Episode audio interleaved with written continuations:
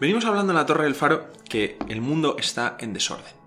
Estamos muy acostumbrados a la estabilidad y a la paz, que nunca son tales porque siempre hay pequeños conflictos geopolíticos por doquier, pero parece que desde la guerra de Ucrania, desde la década de los, de los 2010, estamos prestando más atención a las distintas regiones que están en, problemas, en turbulencia alrededor del mundo. Y una de ellas, muy importante, es el Sahel. El Sahel es esta frontera al sur del Sáhara, del desierto del Sáhara, en África, en el norte de África, que va desde el Mar Rojo hasta la propia costa atlántica de, Guinea, ¿no? Toda esta serie de países que comparten las características de, bueno, son unos países extremadamente pobres, con enormes crisis demográficas, sociales, eh, también sanitarias. Hay muchísima epidemia de, SIDA en estos países, eh, y aparte, pues unos problemas políticos, de inestabilidad política enormes. Y esto lo hemos visto este verano cuando, si habremos visto las noticias, han sucedido dos golpes de Estado, uno en Níger a principios de agosto y otro en Gabón a finales de agosto. ¿no? Pero esto, Nico, parece que es parte de, un problema mayor, ¿no? Sí, es lo que se ha llamado la última ficha de dominó en caer en toda esta zona del Sahel, que, como has dicho, es importante geoestratégicamente para la Unión Europea, para la OTAN, incluyendo Estados Unidos.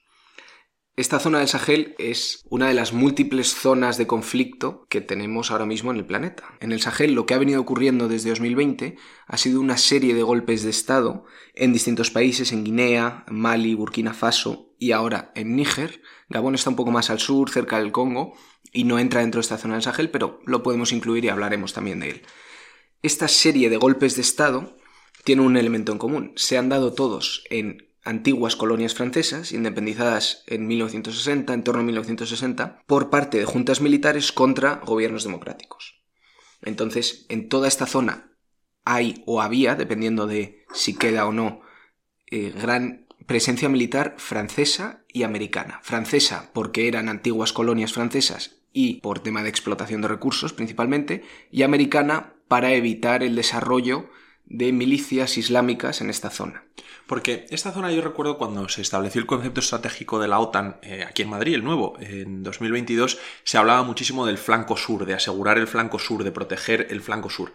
Esto es el flanco sur, ¿no? Por la cantidad de problemas que tiene. Entonces, esto además es una es un escenario, un tablero de juego para las, para las grandes potencias. Esto es el flanco sur, y el flanco sur importante para Europa porque si esto se desarrolla o tiene un desarrollo económico importante, se limita la emigración de estos países que van hacia Algeria, hacia Libia y luego saltan el Mediterráneo hacia Europa. Claro, porque todas estas corrientes migratorias no es solamente por la pobreza y tal, también es por la inestabilidad política. Es por la inestabilidad política y como hemos dicho, los distintos grupos islámicos que operan en estas zonas. Porque estas zonas son muy pobres, son desérticas, es una zona muy árida y tienen pues unos pocos focos de conflicto, por ejemplo en la cuenca del lago del Chad, que está justo en la frontera entre tres, cuatro países, y también en las fronteras de Mali, porque aquí se juntan multitud de, temas. Se junta tema de recursos naturales, fronteras inestables, problemas religiosos y un clima cada vez más cambiante y cada vez más difícil de habitar y de vivir allí. Entonces, claro, es un caldo de cultivo perfecto para que surja toda esta eh, inestabilidad política. Ya sabemos que la inestabilidad política es además un vector a través del cual ciertas potencias del escenario internacional, pues principalmente Rusia, que lo hablamos con Wagner, como se mete con Wagner en África, utilizan estos momentos de desorden para, para favorecer sus intereses. Eso es. Y esto se ve aquí muy claramente porque desde 1960 como hemos dicho, había una gran presencia francesa y americana, y ahora se ha estado viendo cómo entra Rusia, como dices, mediante Wagner, y como vimos en el episodio hace poco, y China principalmente con, concesiones económicas. Este tema de concesiones económicas de China es que se ven datos de una manera meridianamente clara. A mediados de la década de los 2000 superó a Alemania como exportador hacia África y unos años más tarde a Estados Unidos como importador de productos africanos. Además, en 2020 la cantidad económica, el montante económico de proyectos de infraestructura chinos superaba al conjunto de los franceses, italianos y americanos juntos. Entonces vemos cómo China y Rusia están entrando eh, están apostando fuerte es curioso además que China es casi una, una, estrategia neocolonial, ¿no? De cómo se hace con puertos, con infraestructuras claves, y lo vimos también con Rusia y Wagner, ¿no? Que se hacen con las minas y tal. Pero me interesa esto de los golpes de Estado que se han sucedido, dices, desde, desde el 20, esta serie de 6, todo en colonias francesas, porque Francia ha estado muy metido, aparte de desde la independencia, aún así ha tenido muchísima presencia militar. Entonces ha tenido algo que ver que mm, todos sean ex colonias francesas, que todos compartan este pasado histórico unido a Francia. Hay un gran sentimiento antifrancés motivado en parte de manera un poco interesada por los que provocan los golpes de Estado. Pero suelen ser militares contra gobiernos civiles. Eso es. lo que se ha dado en común en estos seis golpes de Estado desde 2020, pues Burkina Faso, Chad, Mali, Guinea y los últimos Níger y Gabón, es que son juntas militares que quitan del poder a gobiernos civiles y se colocan ellos. Gobiernos civiles que son autoritarios. O... aquí depende de ya del país. Es más democrático, menos democrático, nunca es ideal.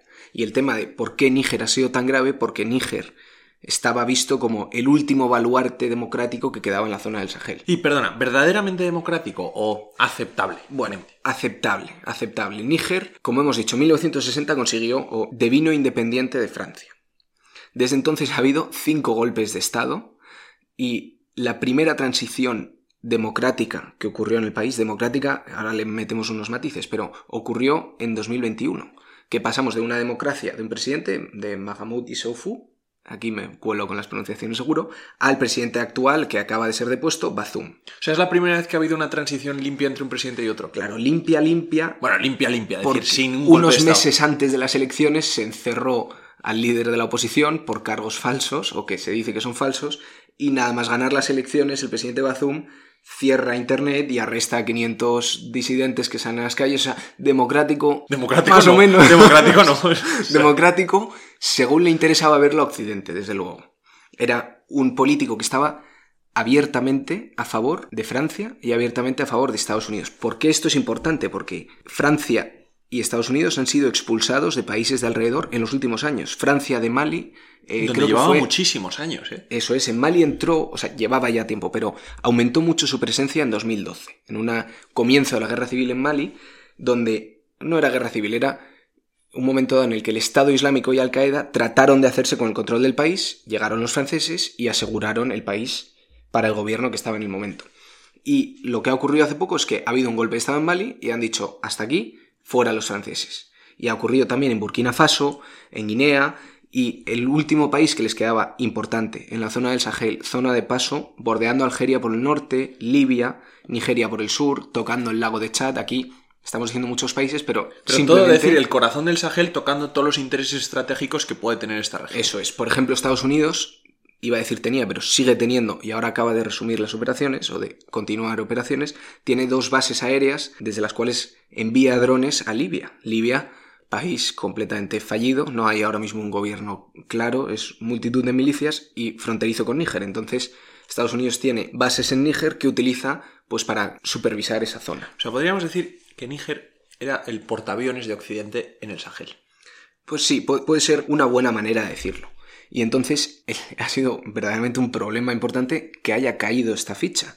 Y ha caído por un conjunto de temas comunes, como decíamos, a estos seis países. Pues hay problemas de seguridad, problemas de corrupción gubernamental. Aquí vemos que Francia tenía enormes intereses por tema de recursos en el país. El Níger es uno de los principales productores de uranio del mundo. Creo que está el cuarto o el quinto, dependiendo del año, claro. O sea, ahora bajará un poco pero desde luego de los tres principales de los cuales Francia importaba. Y Francia importa uranio porque es necesario para ese 75% de energía nuclear que utiliza. Pero es que esto es muy bestia. El principal grupo que extrae uranio en Níger es el grupo Orano, que pertenece en un 90% al Estado francés.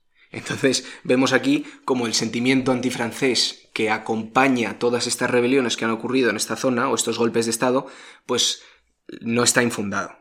Y esto es lo que llaman France de Gage, o que se ven pancartas, o cómo se identifica este, este movimiento antifrancés, que es Francia fuera de aquí.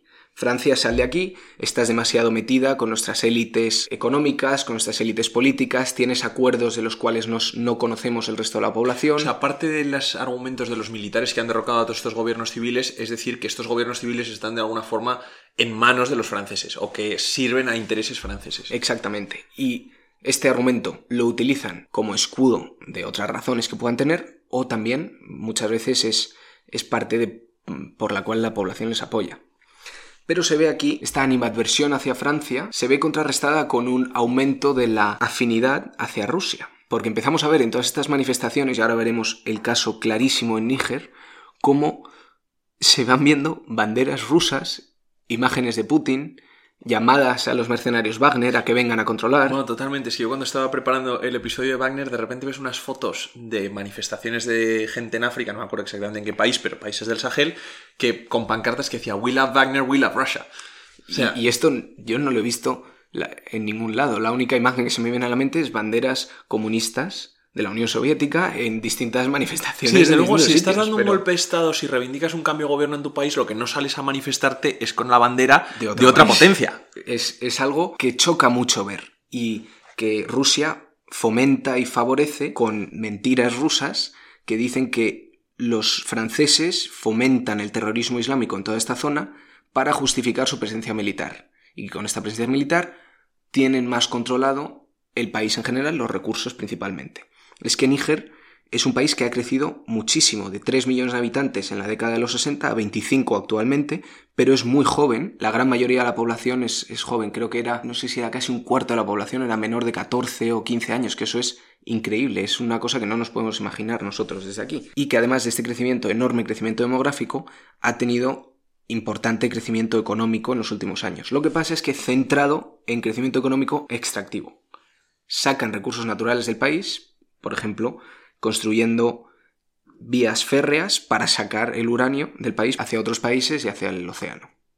Entonces, es un tema del sentimiento antifrancés. Ese crecimiento económico no repercute en la población, porque sigue siendo un país cuya población es pobre. Exactamente. No repercute en la población, sino que repercute en las élites políticas y económicas. Y esto suena muy raro decirlo, pero, pero es que es así. Vemos que se habla de democracia y es una democracia que hay que mirarla con, con o sin gafas para imaginarte que es una democracia. Bueno, es que es uno de esos casos como sucedía en la Guerra Fría, cuando Estados Unidos y Occidente de repente apoyaban gobiernos que claramente no eran democracias y que en muchos casos eran dictaduras, simplemente porque tenían afinidad en sus intereses políticos, porque eran anticomunistas. Esto es un poco lo mismo. Han favorecido los gobiernos que, demócratas o no demócratas, encierren a los opositores, quiten el Internet, eh, restrinjan la prensa y tal, los que favorecen para estar ahí y no a los rusos. Y esto es muy, muy importante lo que has dicho, porque Estados Unidos estaba enormemente asentado en el país. El presidente Bazoum era abiertamente favorable a Occidente. Y Rusia pues no tenía manera de entrar como si ha entrado en Mali, en Burkina Faso, mediante Wagner.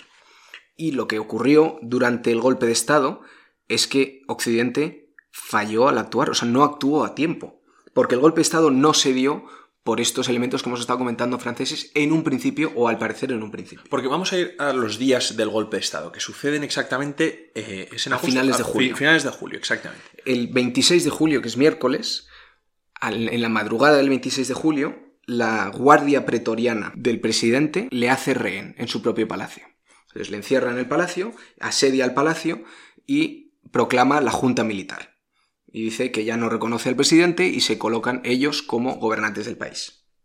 Lo que pasa es que durante las primeras horas no se sabe bien qué quieren, qué pasa, si es un golpe de Estado, si están reivindicando algo, y lo que se empieza a vislumbrar mediante mensajes que envía el propio presidente encerrado en su búnker, lo que él dice es tanto a sus tropas eh, estacionadas en, pues, en las fronteras del país, en distintas bases, y lo que dice a los americanos y a los franceses es, esto no es un golpe de Estado, esto es simplemente que se están quejando por temas internos de organización y de dinero principalmente.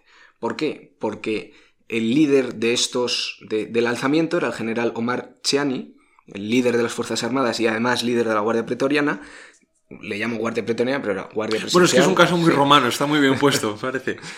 Y lo que querían era luchar contra dos temas. Uno, pues una, un no aumento de paga o como menos importancia económica en los sueldos que se les estaba dando y además una predilección que tenía el presidente hacia fuerzas antiterroristas que estaban entrenando los militares americanos. Es que Estados Unidos tenía gran presencia en el país ayudando al entrenamiento de los militares y creando unidades especiales antiterroristas. O sea, que está favoreciendo más a los que entrenan los americanos que a los propios eh, efectivos de las Fuerzas Armadas. Esto es, eso es. Y además les debía a los efectivos de esta Guardia Pretoriana, eh, pues les debía bastante. Al principio de su mandato había habido un intento de golpe de Estado, que estos habían frenado. O sea, era... Verdaderamente es como en el Imperio Romano, es la Guardia Pretoriana pone y quita Césares. Pues, pues así, se, así se vivió durante esas horas. Y esas horas fueron claves, porque en un primer momento, bueno, horas y casi un día, era simplemente una reivindicación de aquí estamos y somos importantes y el resto del ejército no sabía qué hacer. y el resto del ejército lejos de la ciudad. Y lo que ocurre es que se empieza a mover la maquinaria propagandística rusa diciendo y defendiendo este alzamiento como un alzamiento anticolonial, un alzamiento contra Francia y que Rusia apoyaba de manera plena, diciendo pues este Níger se merece un gobierno que, que responda ante los intereses de Níger y que expulse a estos colonialistas. América y Francia tardaron en responder. El secretario de Estado americano estaba volando en ese momento y los que respondieron en primer lugar es eh, un conjunto de países que hay eh, pues en esa zona, en la zona de África Occidental, que se llama ECOWAS, que es Economic Community of West African States, o Comunidad Económica de Estados de África Occidental. Pues estos, este grupo de estados, encabezados por Nigeria, justo al sur de Níger, dicen que si no se devuelve el poder al presidente, ellos entran militarmente. Y, esto lo dicen antes que Washington y París entren en, entren en el lío, por así decirlo. Y Rusia, por su lado, sigue con su campaña de, en Facebook, en TikTok, contra la presencia occidental. Y aquí hay un mensaje, vuelve a salir Prigozhin en, en nuestros audios, pero que resume claramente el sentir ruso frente a este alzamiento y cómo se empiezan a apropiar del movimiento y dice que esto es un movimiento contra la presencia francesa porque los franceses están causando o están fomentando el terrorismo islámico para justificar su propia presencia ahí. Entonces, Prigozhin lanza por sus canales de Telegram esto y se hace mucho eco. Y se empiezan a ver banderas rusas en la calle apoyando el lanzamiento de los pretorianos contra el presidente. O sea, pero entonces tenemos dos, mm, como dos campos enfrentados. Por un lado, el ECOWAS que defiende al presidente captivo y luego Rusia que está intentando fomentar un golpe de Estado que todavía no se sabe si es un golpe de Estado entero. Exactamente. Y de hecho Estados Unidos se resiste a llamarlo golpe de Estado, lo llama intento de golpe de Estado, porque en cuanto lo llame golpe de Estado ocurren dos cosas. Uno, que se tiene que ver obligado a intervenir, y además, por otro lado, sus leyes internas evitan que siga ayudando económicamente al país, cosa que, cosa que claramente le interesa para frenar el avance de milicias islámicas y frenar la presencia rusa. O sea, si lo llama golpe de Estado, ya está poniéndose en contra de ello. O, se ve obligado a intervenir en contra en vez de a lo mejor a favor del nuevo gobierno que puede formarse. Claro, porque lo que no puede hacer es apoyar un gobierno que igual deviene en, en rogue, ¿no? En un gobierno eh, canalla. Exactamente. Y entonces, ¿en qué ha quedado la situación? Porque en, qué momento deriva mm, alzamiento de la Guardia Pretoriana porque no le pagan bien a un golpe de Estado en el que derrocan al presidente? Pues en el, al día siguiente de que ocurra todo esto, mientras está ocurriendo 26, 27, 28, la Junta, o sea, el resto de militares del país se ponen a favor de la Guardia Pretoriana y dicen que ellos ahora forman una nueva junta militar que le llaman Consejo Nacional para la Salvación de la Madre Patria o National Council for the Salvation of the Fatherland, que está liderado por el general Omar Cheani, que es el que ahora mismo actualmente sigue, sigue en el poder. Se da en este momento un ultimátum de las potencias de ECOWAS, o CDAO por sus siglas en español, que dicen que si no devuelven el poder al presidente que ahora, antes asediado, ahora pues cautivo, que si no le devuelven el poder, entran militarmente. Pero esto sucedió en julio y todavía no han entrado. Esto sucedió en julio y se ha ido posponiendo y desapareciendo y difuminándose la fecha del final de este ultimátum. Y es que como reacciona, este, esto ocurre pues un miércoles, miércoles 26, 27 eh, y 28, entonces el ultimátum se da para ese domingo. Y lo que ocurre ese domingo es que el general Chiani convoca manifestaciones y sale a la calle, o sale la gente a la calle, y aquí otra vez, y aquí se ve mucho la presencia de banderas rusas y mensajes y eslóganes antifranceses. ¿Tú crees que, no sé si lo que, creerás o sabrás o es imposible saber, pero ese paso en el que el resto de Fuerzas Armadas apoyan a a, la Junta Militar, ¿tú crees que es porque compran la propaganda rusa o simplemente porque les sirve de pretexto y verdaderamente tienen unos intereses? O sea, porque si compraran la propaganda rusa de alguna forma es que sí ha caído esa ficha de dominó del lado ruso de la partida. Utilizan la propaganda rusa para poner a la población de su lado. Esa es la, la opinión predominante y yo estoy en parte de acuerdo con ella. Porque es que no les faltaba razón en el sentido de que el presidente tenía prácticas corruptas, había cosas que se podían hacer mejor y principalmente el tema de lo que es de Níger para los nigerinos. De nuestros recursos los podemos controlar y si los beneficios de estos recursos vienen para nosotros, mejor para el país. Entonces esto lo apoya Rusia diciendo, pues los occidentales o se están explotando de esta manera. Sí, siempre la, el discurso anticolonial, ¿no? De antiimperialismo. Eso es. Entonces, la situación en la que estamos ahora es que ha caído del lado ruso y como la, la amenaza de ECOWAS no se ha efectuado y Estados Unidos no se decide, Ha caído del lado ruso, está por terminar de decidirse. El tema aquí es que con esta amenaza de ECOWAS o del CDAO, como reacción a esta amenaza, Mali y Burkina Faso, que también son frontera con Níger, que han sufrido golpes de Estado hace poco y que aquí sí que claramente ha entrado Wagner, dicen públicamente que si entra ECOWAS, del cual ellos forman parte pero están suspendidos, si entra ECOWAS militarmente, ellos entran a favor de Níger. Entonces, no nos o dimos sea, lo que se haría es una guerra general Una entre guerra- estados africanos. Exactamente, y entonces aquí Washington se mantiene un poco al margen. Francia sí que cae del lado de ECOWAS, Washington se mantiene un poco al margen porque dices que aquí, si nos metemos a luchar por Níger, se monta aquí una un proxy de la, no sé si proxy de la guerra a Ucrania, a lo mejor eso es demasiado exagerado, pero se monta una guerra en la cual estamos Rusia y los americanos otra vez metidos. Sí, apoyando a cinco estados africanos contra tres. Algo más de ECOWAS tiene, son 15 en total, de los cuales algunos están suspendidos, pero sí, o sea, sería un conjunto de estados africanos y la mitad de Níger que les apoye contra principalmente Mali, Burkina Faso y la otra mitad de Níger. O sea, sería que estamos intentando pacificar y estabilizar el Sahel y sería tenerlo desestabilizado para secul y seculorum. Eso es, es que estas son las dos posturas que hay. La de entrar a saco, es entrar militarmente y, de- y tratar de deponer a la Junta, o la más pacifista y diplomática de Washington, que es que, como decimos, aún no lo ha calificado como golpe de Estado. Y aquí hay una frase que decía un diplomático de Washington, que es que ahora tienes un gobierno que no es ideal, pero si entras a bombardear, acabas con facciones sueltas y yihadistas. Que es exactamente lo que tienen, por ejemplo, en Libia. Eso es, y es lo que quieren evitar. Entonces, los últimos desarrollos que han ocurrido es el 5 de septiembre, Francia ha entablado conversaciones con la Junta Militar para decidir si retira sus efectivos o no. Y el 14 de septiembre, Estados Unidos anunció que ya habían recomenzado sus operaciones en el norte. Entonces, como que parece que está cayendo más del lado de la Junta Militar. Y por eso digo que no está claro si Wagner o Rusia, o Wagner y Rusia, han ganado la partida o va a haber una especie de cambio de mentalidad occidental y dicen, bueno, pues Lo que venga. lo que tenemos que apoyar, aunque sea una dictadura militar, tenemos que apoyarlo. Y esto es un, un tanto hipócrita y Biden se ve Bueno, aquí es entre ese la pragmatismo, ¿no? Es ese pragmatismo americano, pues, pues esta frase lo define muy bien. Es la opción menos mala. Prefieren un gobierno sólido, aunque sea dictatorial, que intervenir y que haya una guerra civil y en un país que es importante por su producción de uranio y todo, que de repente, pues otra vez se convierta en un avispero. Exactamente. Y además, como decimos, es, y esto es frase propia suya, es la última ficha de dominó que queda en esta zona por caer, que ahora mismo podemos decir que se está tambaleando. Bueno, pues estaremos atentos a las noticias que vengan en las próximas semanas si finalmente esta ficha cae. Es que O- hemos estado muy no cerca, en verano, que estábamos liados con nuestro tema político interno, en España al menos, muy cerca de una explosión, de una guerra importante al otro lado del Sáhara, que tiene repercusión directa e inmediata en la inmigración en nuestras costas. Bueno, no por nada se sacaron a todos los diplomáticos españoles de Níger, ¿no? A mediados de agosto.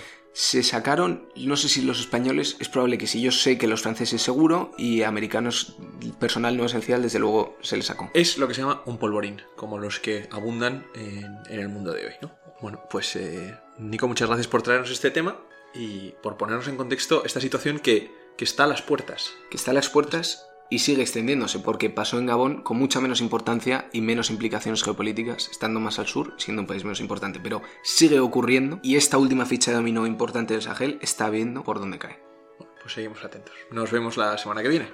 con un tema nuevo.